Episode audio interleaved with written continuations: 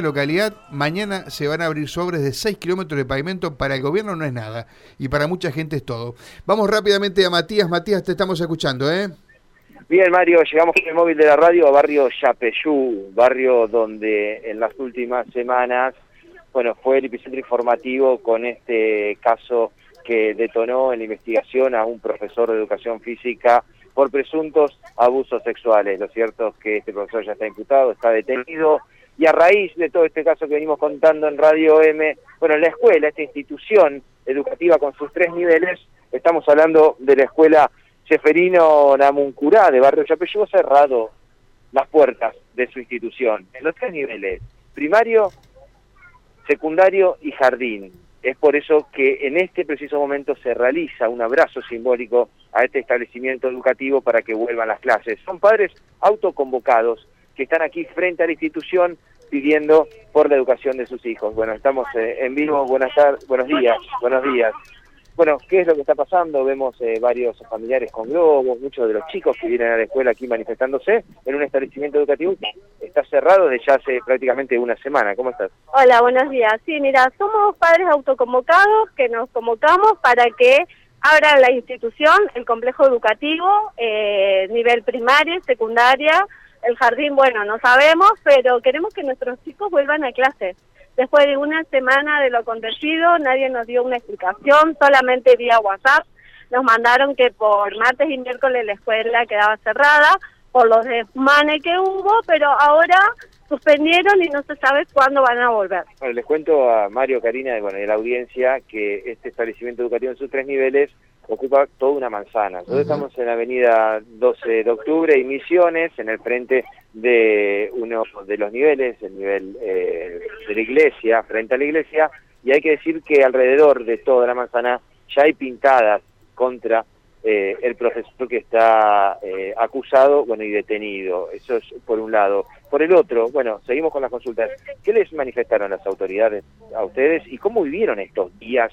Si bien sus hijos van a otro nivel, no van al jardín, pero ¿cómo vivieron estos días? Y sí, también nos vimos muy afectados. Eh, bueno, con respecto a los directivos no tuvimos ningún tipo de explicación, solamente que se suspendían las clases hasta nuevo aviso y enviaron eh, actividades PDF para que los chicos realicen. Y bueno, y nosotros también, o sea, tener que explicar a los niños por qué ellos no tienen que venir a la escuela, cómo le, cómo le decimos a los chicos todo lo que hicieron. Y la verdad es que es muy triste ver la institución así, como la han dejado.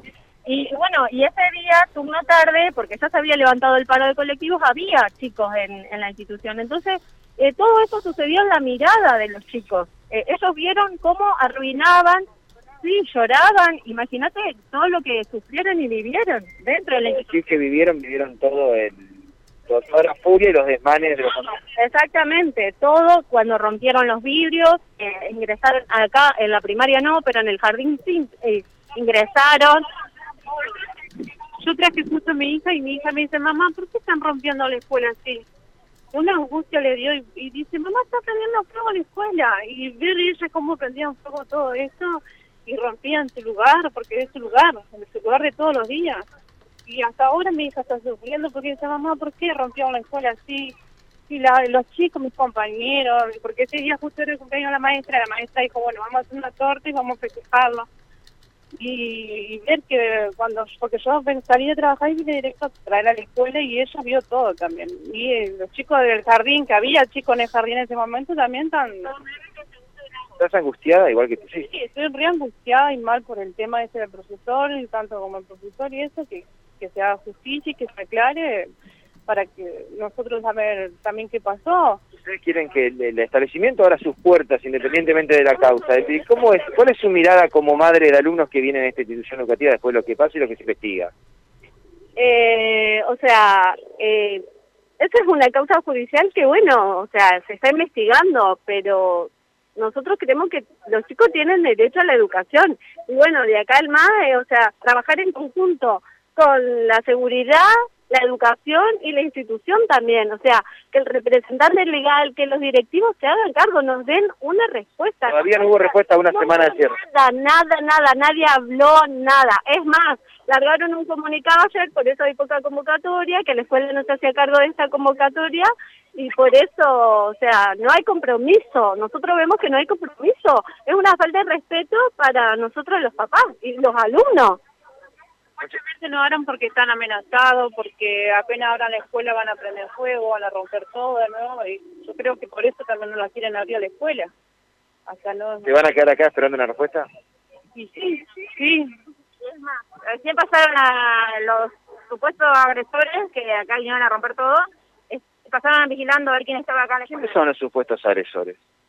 O sea, los supuestos que rompieron acá, que son la, la gente que vino con los ¿Son familiares, son familiares de los familiares de la gente, porque creo que había más gente de la que había- que eran las que estaban decían que estaban abusadas. Esta gente aparentemente pasó y está observando la situación. Sí, sí, se sacaron fotos de recién, decían como que pasaban y sacaban. Vinieron porque sienten miedo, sienten miedo porque son vecinos, porque son conocidos y ya sienten miedo porque son gente de mal vivir las que vivieron.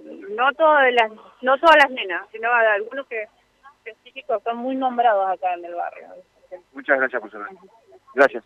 No, no, La palabra de algunas eh, madres, Mario, Karina, eh, de chicos Claro, que bueno, acuden sí. a la institución educativa, bueno, no desde la semana pasada porque las puertas están cerradas.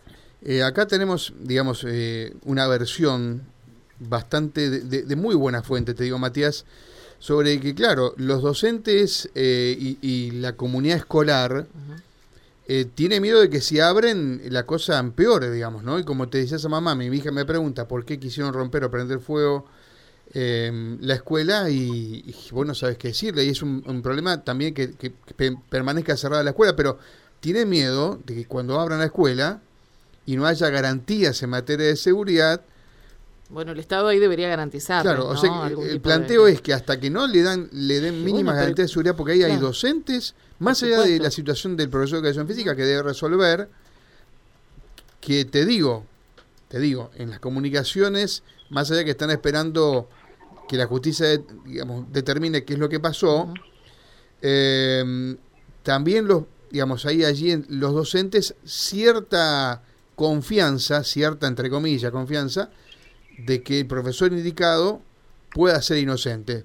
Más allá de eso, lo que sostienen es que hasta que no tengan las seguridades mínimas de, de, de- de se- de- justamente para ir a trabajar y, y que se les den esa seguridad, Para los alumnos, para los docentes y para los alumnos también. comunidad claro. Sí, escolar, todos, no abran las claro. puertas. Ahí está el tema, ¿no?